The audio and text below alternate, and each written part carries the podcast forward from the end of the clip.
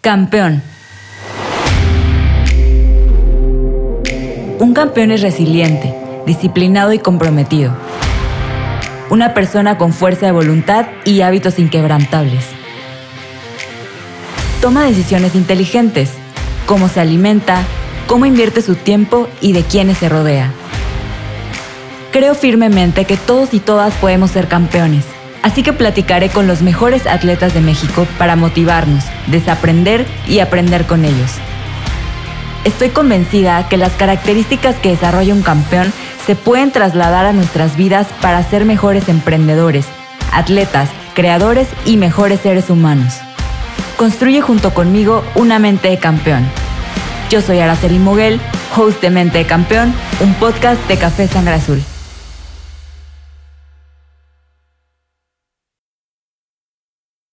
Por primera vez en Mente de Campeón hablaremos de boxeo.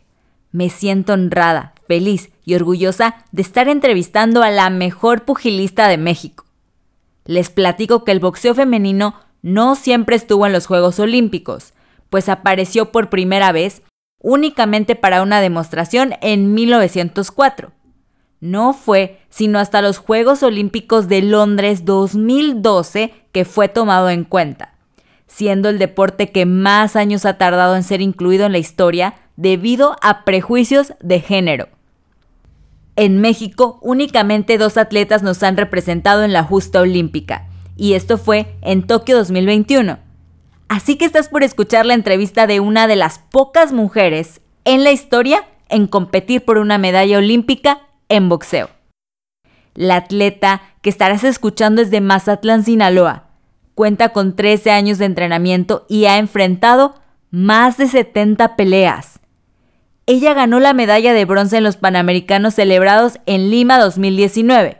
Se posicionó en el lugar 16 del ranking mundial y así logró su clasificación a los Juegos Olímpicos de Tokio. Además, ha sido proclamada ocho veces campeona nacional. Les presento a Brianda Tamara Cruz, Tamara, bienvenida a Mente de Campeón, ¿cómo estás? Hola, buenas noches. Pues estoy muy bien y agradecida de que me hayas invitado. Creo que es un parteaguas para que nos conozcan a todos los deportistas. Y pues feliz y muchas gracias por la introducción. Creo que estuvo muy, muy bonita. No, hombre, pues yo cuando la, la estaba haciendo y haciendo la investigación me quedé impactada porque pues es totalmente real. O sea, ¿por qué de todos los deportes fue el que más tardó en ser incluido en los Juegos Olímpicos? Que bueno, ya ahí mismo dicen, ¿no? Por prejuicios de género, esta batalla constante en que estuviera primero tomada en cuenta, no puesta en el radar, y ahora me puse a hacer cuentas, a ver, ¿cuántas mexicanas han estado? Y realmente dos.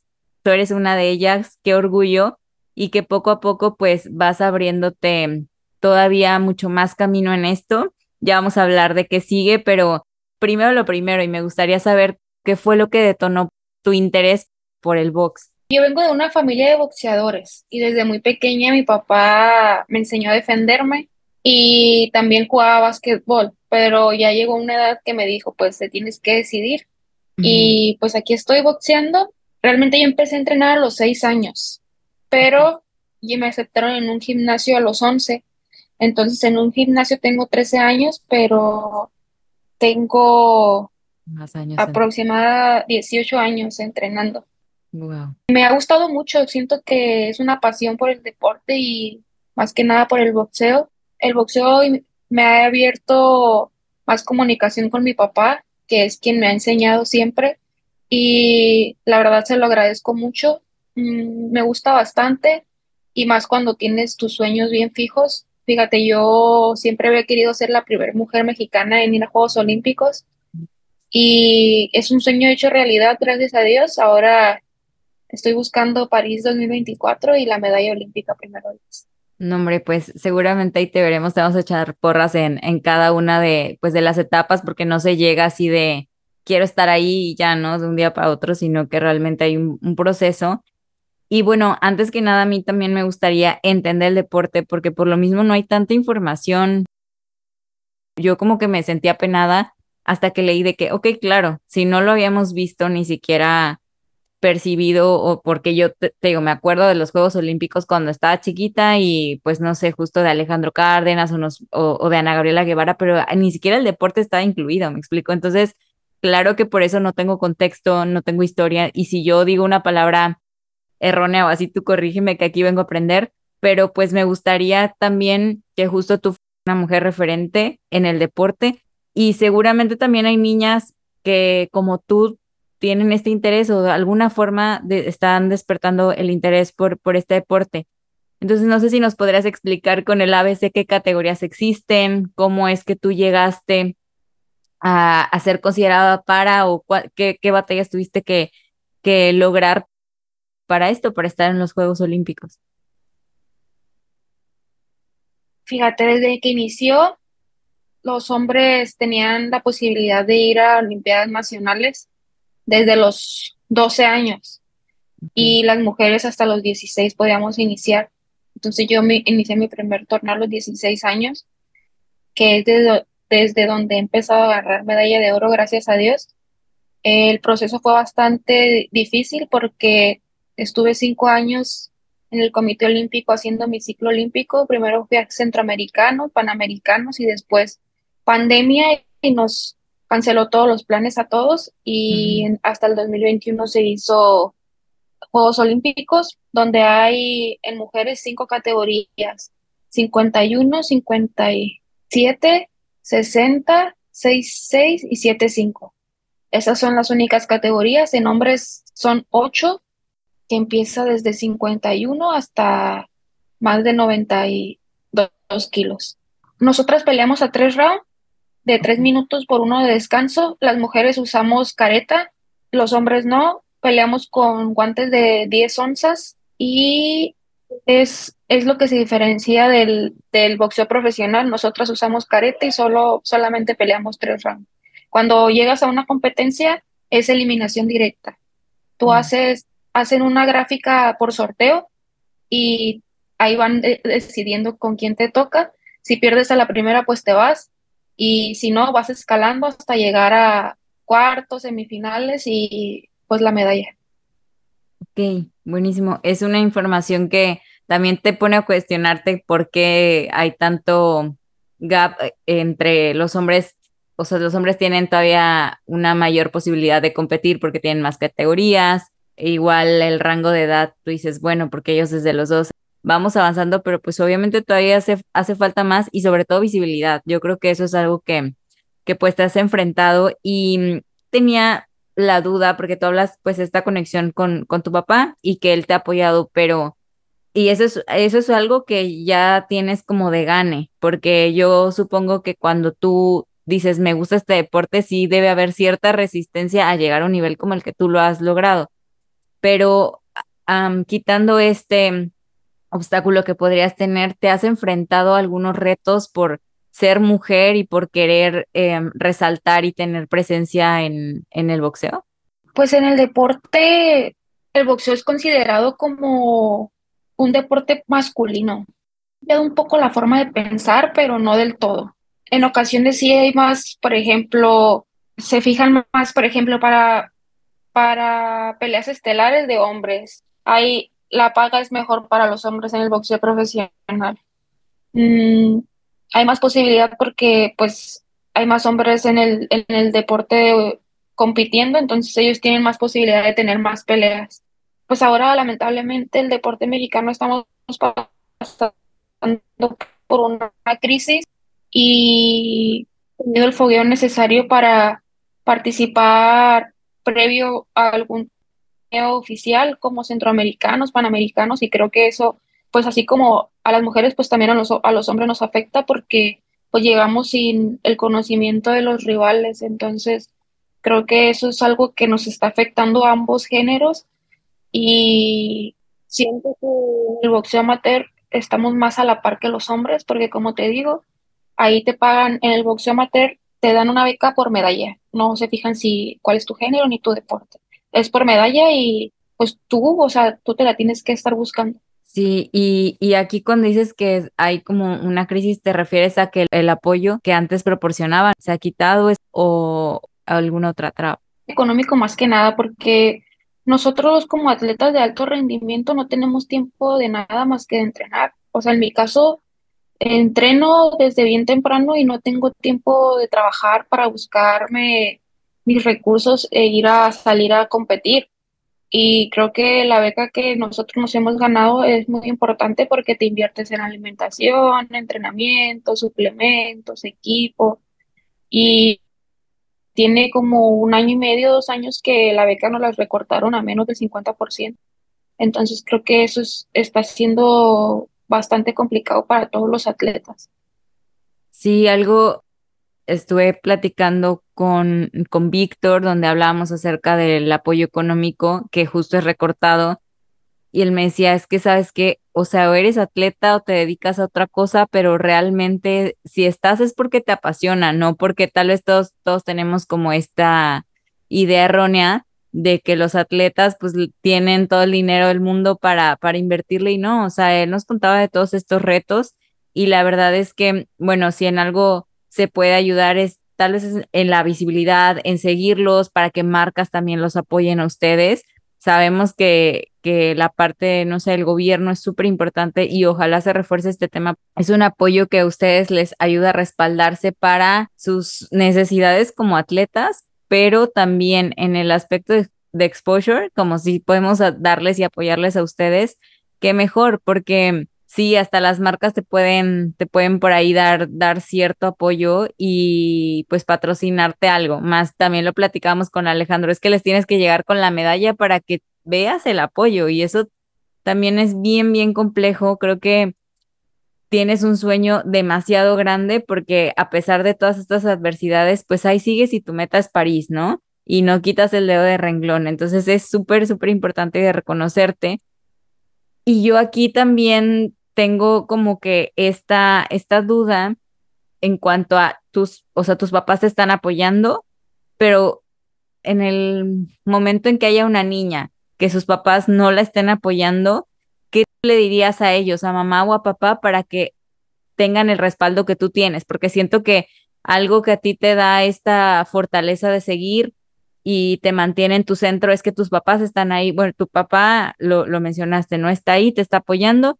Entonces, ¿qué le dirías a, a papá o a mamá que no apoya a su hija en el desarrollo de este deporte? Digo, yo hablándote de manera personal, porque me acuerdo que yo quería taekwondo y nomás no porque era deporte de niños, ¿no? Y no había apoyo hacia mí, diferente a mi hermano, que él no le gustaba el taekwondo, pero ahí sí se apoyaba porque era hombre. Entonces, a mí sí me hubiera gustado que alguien le dijera a mi papá o a mi mamá, oye, apóyala, o sea, si le gusta, es por algo. Entonces, ¿tú qué le dirías como a estos papás? Y aprovechando también, si nos pudieras de, definir, pues, cómo es la relación con tu papá, cómo es que te está apoyando también. Mis papás han sido mi apoyo total mi mamá siempre ha sido muy comprensiva, como te digo, yo me tuve que ir cinco años de que venía cada seis meses a visitarla y ella siempre ha sido muy comprensiva, ella me ha dado toda la confianza y siempre me ha apoyado, me ha apoyado en mis decisiones, obviamente me jala las orejas cuando pues ella está viendo que las cosas no son como las estoy haciendo. Y creo que para mí es muy importante porque mi mamá es el pilar de esta familia, entonces sentir el apoyo de ella es como, pues salgo a competir eh, de la mejor manera, estoy pues a gusto, entrenando fuerte sin ninguna preocupación. Mi papá es pescador, él se va mucho tiempo al mar, entonces pues estoy comunicada con él, pero ahora que está aquí en mi casa, es quien me ayuda, vemos videos, sacamos algunos golpes, también siempre me está preguntando si necesito algo. Igual siempre he sentido el apoyo de, pues tú vete, si te tienes que ir, vete, si tienes que hacer esto, vete. Eh, eh, si tenemos que buscar dinero, lo buscamos. O sea, siempre he sentido ese apoyo, gracias a Dios.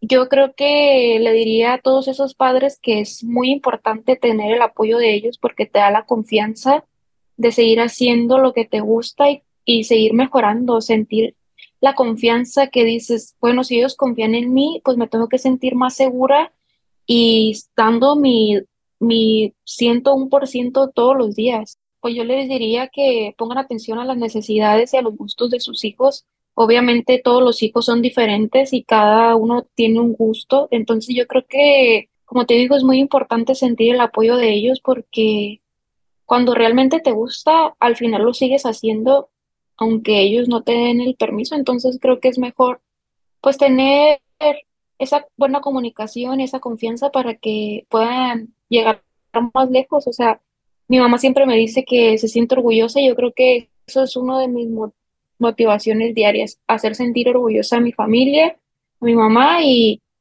y últimamente creo que me ha ayudado mucho a sentirme orgullosa de mí porque es un proceso bastante duro que solo cada quien sabe lo, cómo lo está viviendo y creo que es de aplaudirse para mí, para todos mis compañeros atletas.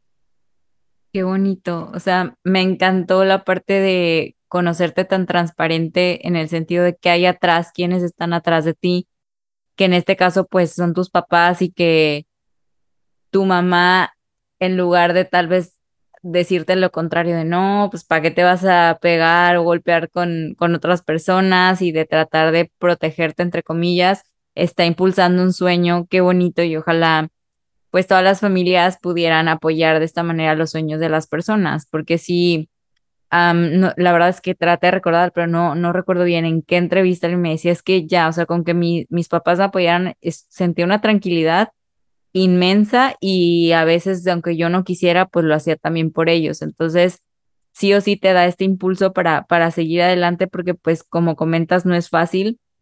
Es un camino de que, hay, te, digo, tengo un sueño y ya el otro día lo cumplo, al contrario. Y pues justo quería preguntarte acerca de, de este reto que hayas tenido donde tú misma dijiste, ya, voy a, o sea, voy a tirar la toalla, ya esto no es para mí, voy a buscar otra alternativa. ¿Algún obstáculo que te hayas enfrentado y, y pues cómo lo, cómo lo superaste? Porque pues lo superaste, estás aquí y sigues por París. Cuando fui a Juegos Panamericanos, eh, estuve mucho tiempo sin venir a mi casa y mi mamá se enfermó y no me querían decir supe como al mes mi mamá estaba muy enferma de salud y fue un tema bastante complicado porque yo estaba entrenando para irme a Juegos Panamericanos, ya estaba semanas de irme y por otro lado mi mamá estaba muy enferma, mi papá estaba de viaje y mi hermano pues es más chiquito que yo. Eh, y realmente nosotros somos cuatro, ¿sabes? Somos, mi mamá sí tiene el apoyo de su familia, pero pues nosotros somos muy unidos, nosotros cuatro. Entonces, sí fue muy complicado para mí dije, pues ya me voy. O sea, ya, yo ya me voy a mi casa y después vemos cómo lo hacemos. Pero mi, mamá, fíjate, en su enfermedad todavía me dijo, no, tú ve, tú ya entrenaste, yo estoy bien, yo estoy fuerte, yo, gracias a Dios, mi mamá salió y está muy bien, gracias a Dios. Y creo que también fue por eso como el impulso de, pues, si ya estoy aquí, voy a hacer que valga la pena. Voy a echarle el doble de ganas, voy a dar todo de mí.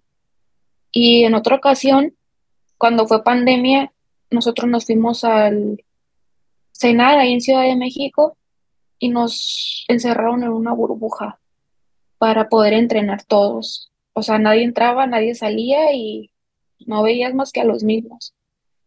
Y a mí me dio depresión, me diagnosticaron depresión y tuve unas crisis muy fuertes de ansiedad.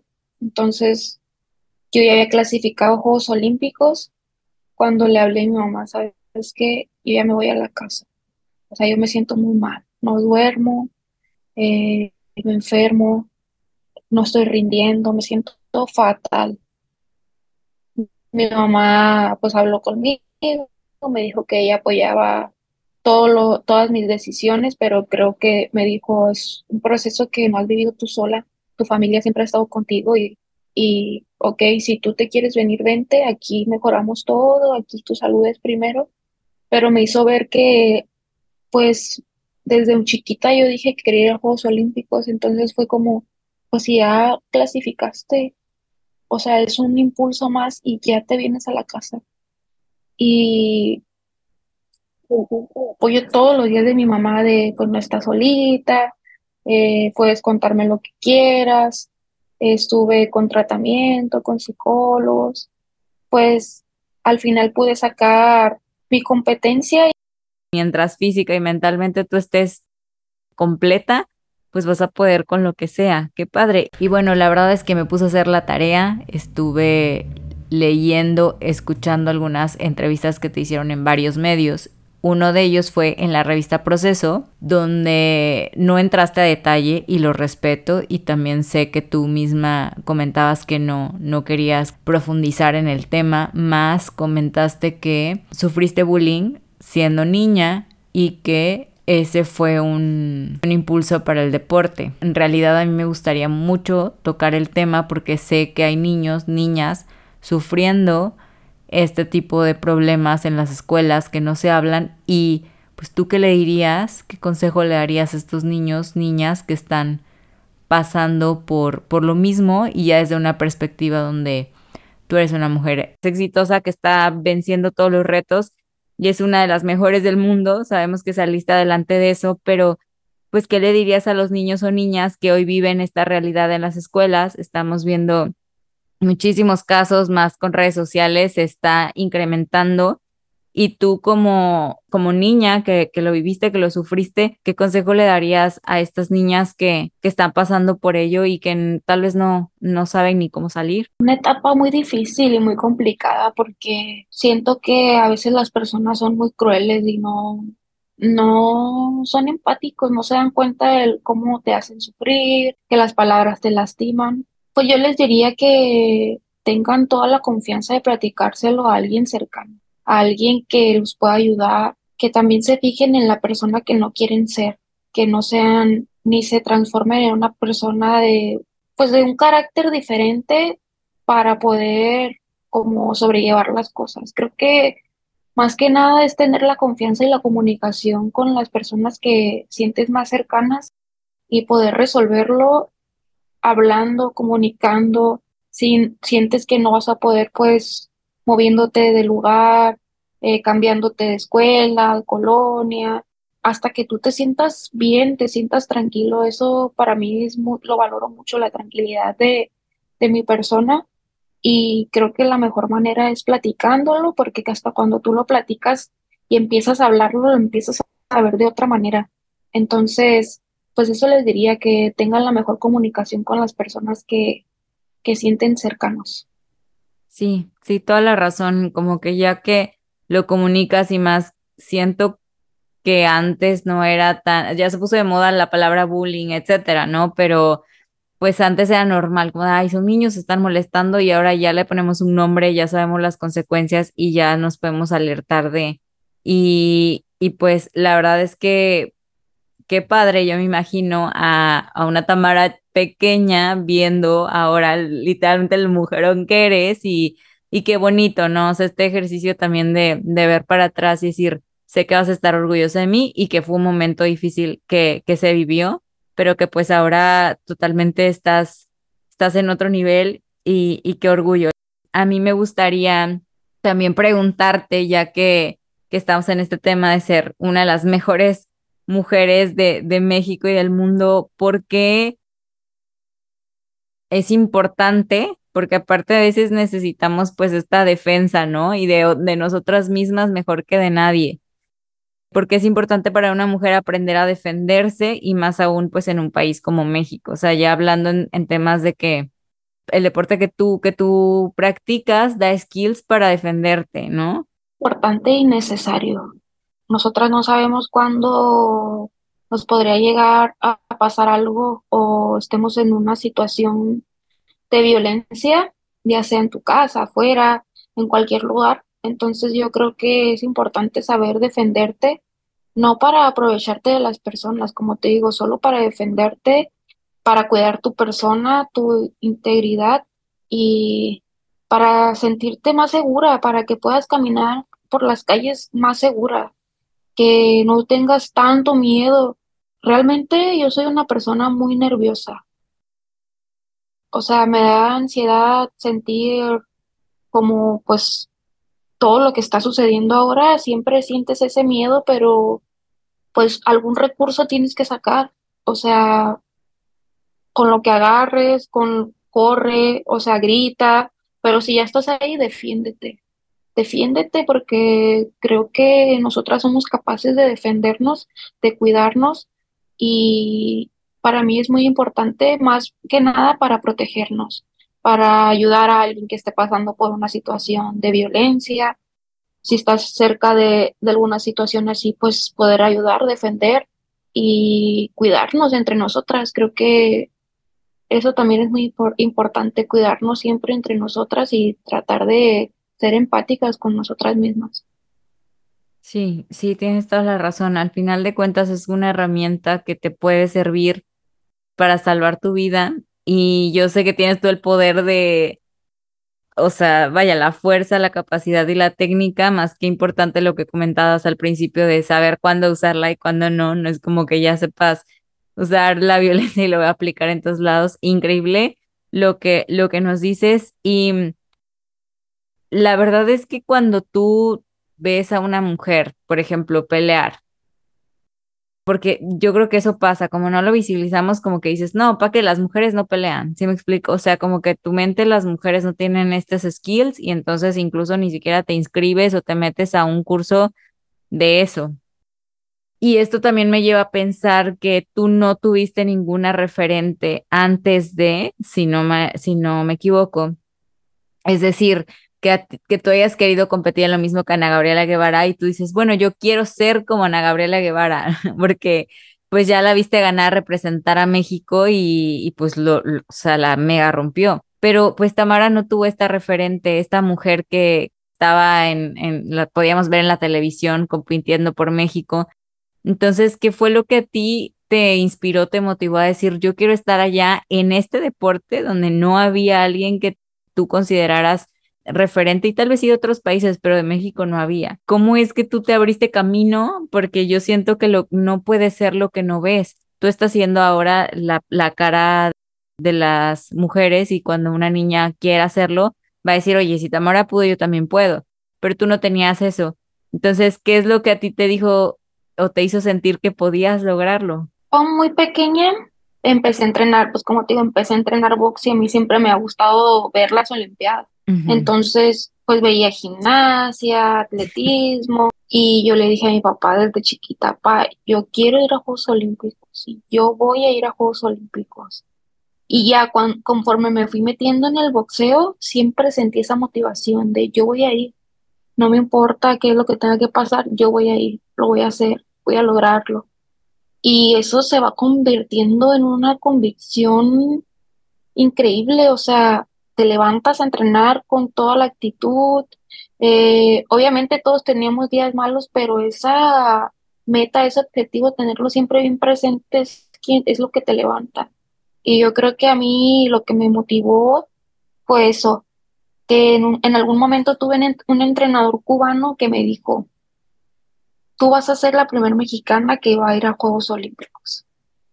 Y recuerdo que tenía 15 años y eso fue como otra motivación extra de, bueno, pues yo quiero ir, pero ahora voy a ser la primera, lo voy a lograr, lo voy a lograr, lo voy a lograr. Y todos los días pensaba eso, yo quiero ser la primera, lo anotaba en cualquier parte, dibujaba.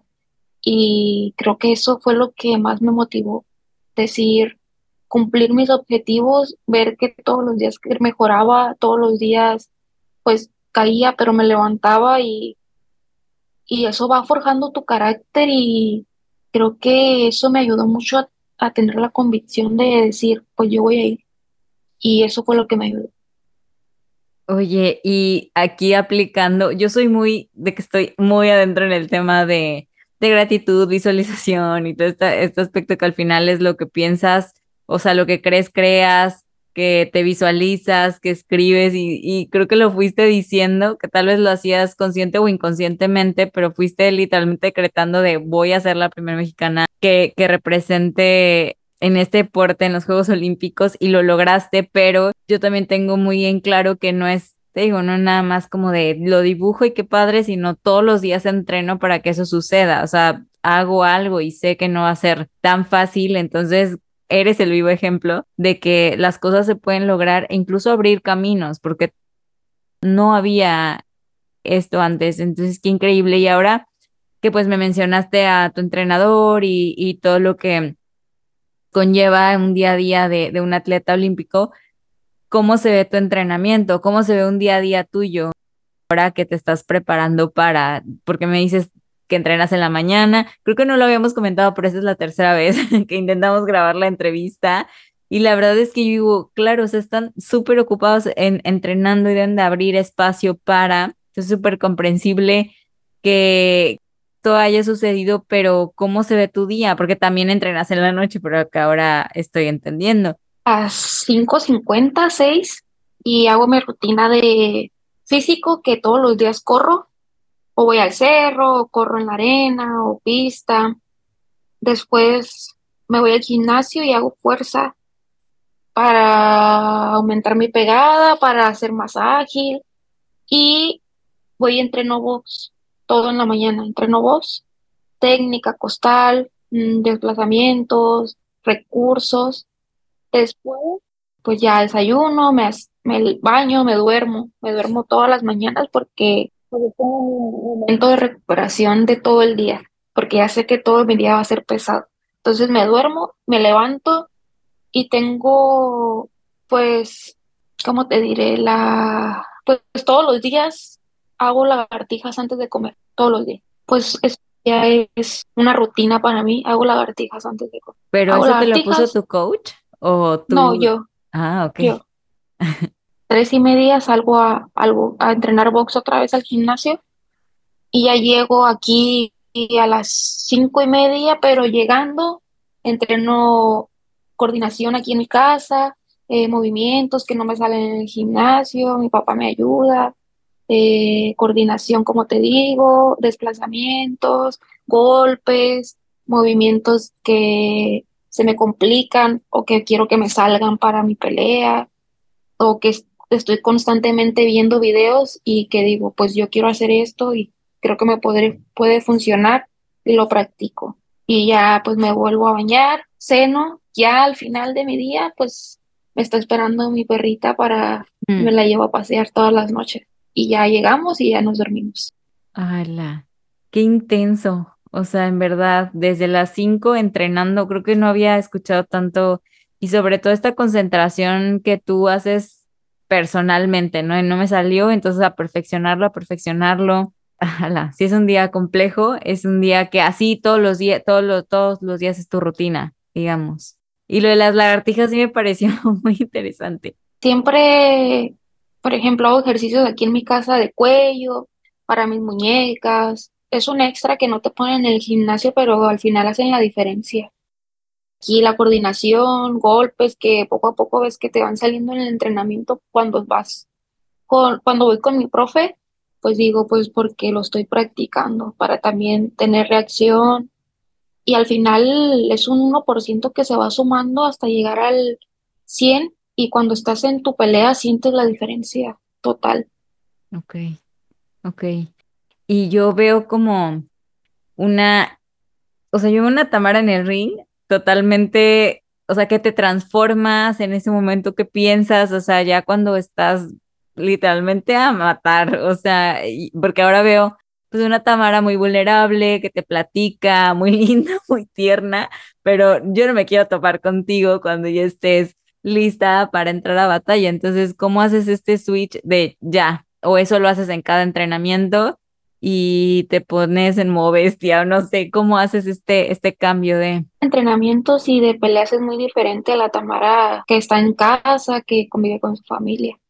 Creo que te tienes que meter en un mood de pues tienes que entrenar como campeona, lo que quieres ser. Eh, lo más difícil de las peleas es los entrenamientos, ahí es donde se forja el carácter, se forja pues la fuerza, la convicción.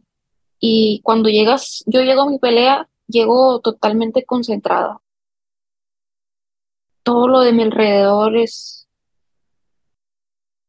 presto nada de atención porque creo que ahora mismo, en ese momento soy solo yo y mi vecino, antes de subirme, me encomiendo a Dios y ya solamente soy yo y cómo quiero pelear y qué es lo que voy a hacer y cuando me subo, la verdad lo disfruto mucho, es, es algo que yo disfruto mucho hacer y me subo y es sentir cuando no, no, lo estás haciendo bien, siempre sentir las ganas en cada round, sentir las ganas de, de, ganar. Y creo que eso me ha ayudado mucho, sentir las ganas de ganar todo momento y dar mi máximo y mensaje, o sea, porque no siempre se gana, pero es un aprendizaje que dices, pues esto ya no quiero que me vuelva a suceder.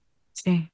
Con toda la convicción, concentrada y a disfrutar todos los entrenamientos que ya hice. Me encanta y yo creo que nada queda en ti. Bueno, sí, totalmente cuando tú entras a una batalla tipo un examen, que es lo más próximo que puedo, no sé, recordar, y sabes que no estudiaste y pues no te va a ir bien. Entonces, en cambio, cuando tú te preparas y haces hasta el extra, ¿no? De que, ay, tal vez estuve en el examen y estudias de más, pues vas consciente de que diste todo. Hay muchas cosas y lo hemos hablado mucho en el podcast que no podemos controlar, no podemos controlar cómo entrenó tu contrincante, no podemos controlar el tiempo, o sea, hay muchas cosas que no, pero en ti se ve una atleta totalmente preparada y que está consciente y que hace hasta lo, me refiero a que hasta el mismo detalle lo cuidas, ¿no? Y en tu casa, etcétera, para que cuando llegues, si gano o pierdo, yo di todo, di en entrenamiento y ya, o sea, ya no queda como esta culpa o esta,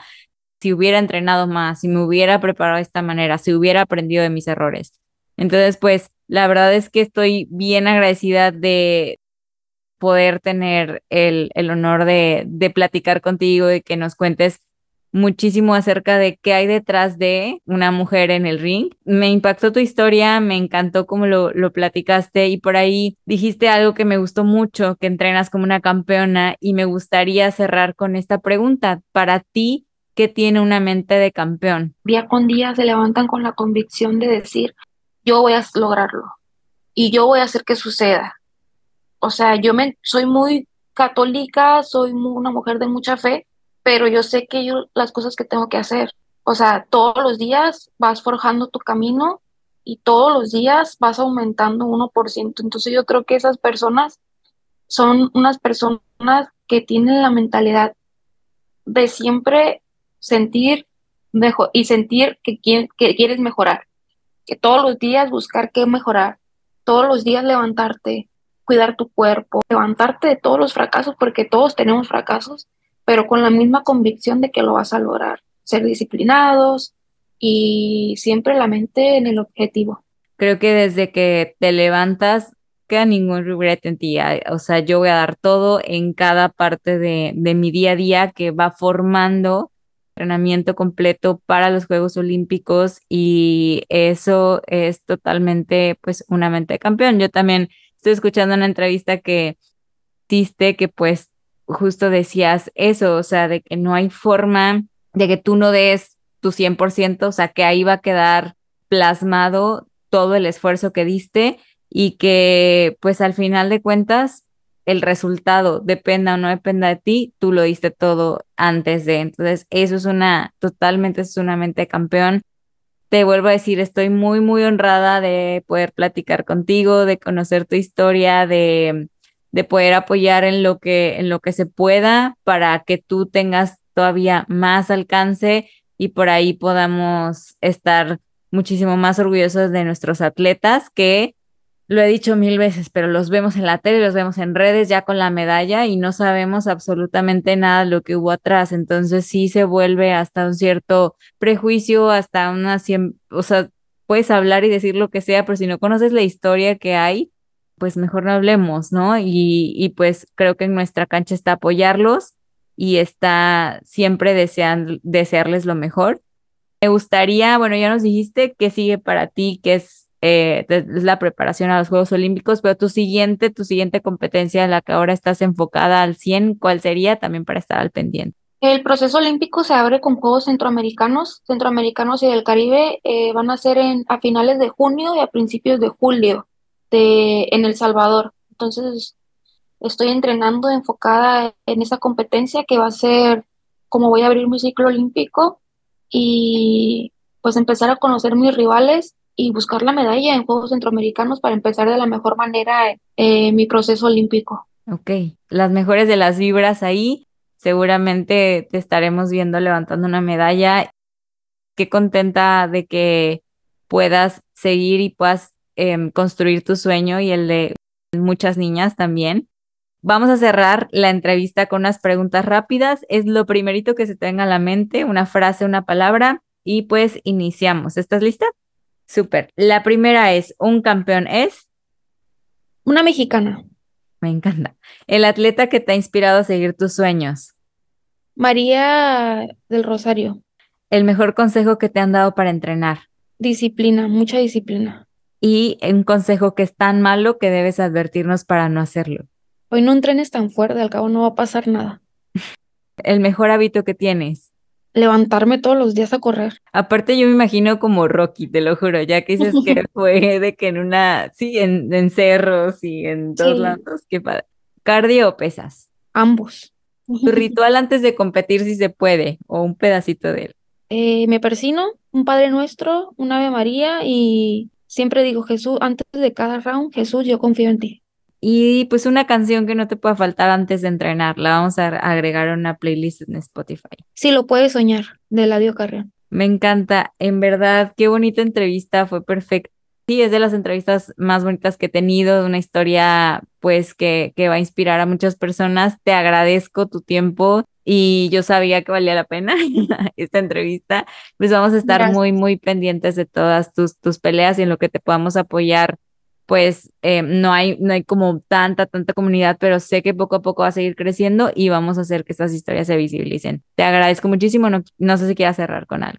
Eh, pues te agradezco, realmente te agradezco también por la comprensión de que no pudimos hacerlo en el momento que habíamos acordado, pero pues igual creo que en lo que yo te puedo ayudar, aquí estoy y muchas gracias por fijarte en, en el deporte femenino y en las boxeadoras mexicanas. Creo que es muy importante para nosotras ser notadas y pues qué mejor manera que, que con tu ayuda y y pues nada, espero que tengas mucho éxito y primero Dios, vas a ver que tu comunidad va a seguir creciendo. No, muchísimas gracias. Es muy, muy importante y valioso para mí lo que dices. Y pues nada, ya le quitamos el paseo a tu perrito. ¿Es perrito o perrita? Perrita. ¿Cómo se llama? Pues a ver ahorita ya Tokio.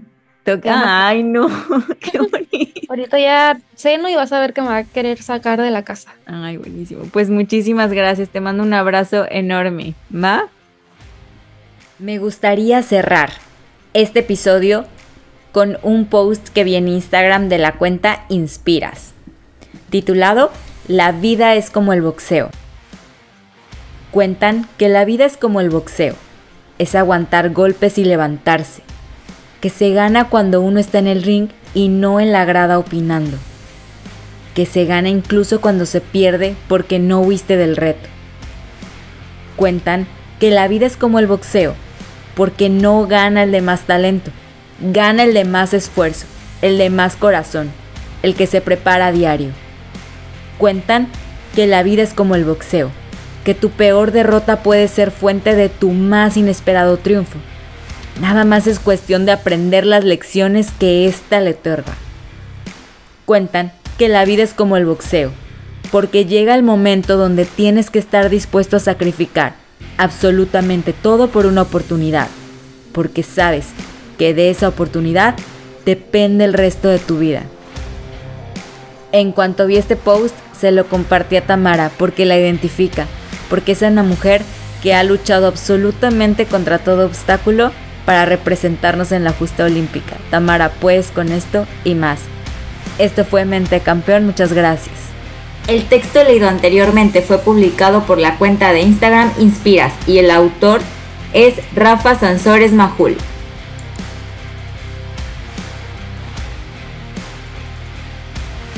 A ti, que estuviste aquí por todo este tiempo, te invito primero a aplicar lo que hemos escuchado para convertirnos en mejores atletas, creadores, emprendedores y mejores seres humanos. También te invito a que compartas este episodio con alguien que le serviría todo este mensaje. Me ayuda muchísimo que nos sigas en Spotify y compartas el link del episodio en tus stories en Facebook o en WhatsApp. Si lo haces, no olvides taguearme en Instagram como Araceli M. Ahora sí, esta es la motivación que necesitabas para entrenar como Power Ranger. Donde quiera que estés escuchando este podcast, ya sea mientras haces tu cardio, te preparas tu café, tu post-workout, pues estás poniendo todo en orden para el siguiente día. Mil Mil gracias. Gracias por darme lo más valioso que tienes, que es tu tiempo. Yo soy tu host, Araceli Moguel, y esto fue Mente de Campeón, el podcast de Café Sangre.